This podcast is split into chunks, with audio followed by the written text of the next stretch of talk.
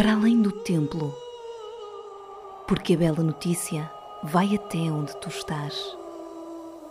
Deus procura-te.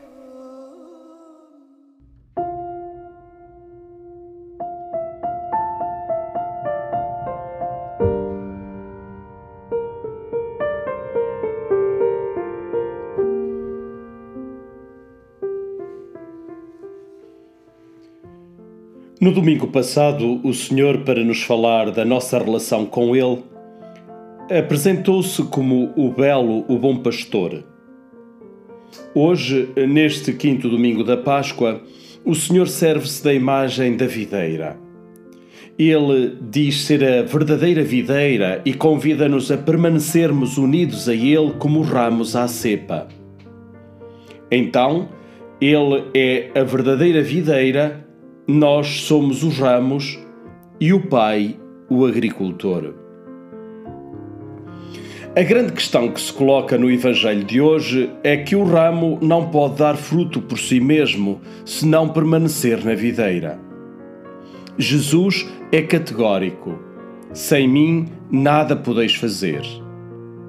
Um cristão, uma comunidade, uma paróquia, eh, sem uma união vital com Jesus, não sobreviverá muito tempo.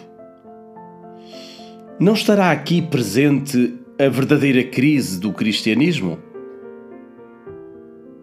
Ser cristão exige uma experiência vital com Jesus Cristo, um conhecimento interior da sua pessoa e uma paixão pelo seu Evangelho. Sem esta íntima união a Jesus, onde a sua vida possa escorrer para a nossa, como a seiva da videira escorre para os ramos, a nossa religião, as nossas celebrações não passam de folclore. As nossas vidas passam a ser estéreis, sem dar fruto. No ocaso da vida terrena, a questão última que se me vai colocar não será propriamente a dos mandamentos ou proibições, sacrifícios ou renúncias que tenha feito, mas tudo apontará para o fruto. Sim, o fruto. A glória de meu Pai é que deis muito fruto, diz-nos Jesus se depois de ter passado pelo mundo, na família, no trabalho, na igreja, e não tiver cachos de amor, foi porque me desliguei de Jesus. Eu que tinha sido enxertado em Cristo pelo batismo, não deixei que a sua seiva inundasse a minha vida. Então, no fim, foi mais uma vida que ficou para trás, sem fruto nós, cristãos, hoje vivemos atarefados com muitas coisas. Não podemos esquecer o essencial. Jesus é a verdadeira videira e nós somos os ramos. Se nos separarmos dele, a nossa vida cristã acabou. O decisivo, o decisivo mesmo, é permanecer nele.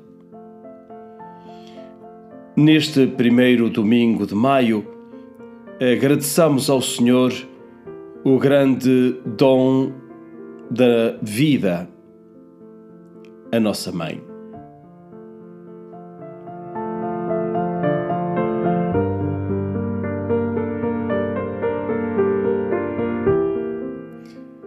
Feliz Dia da Mãe Boa semana.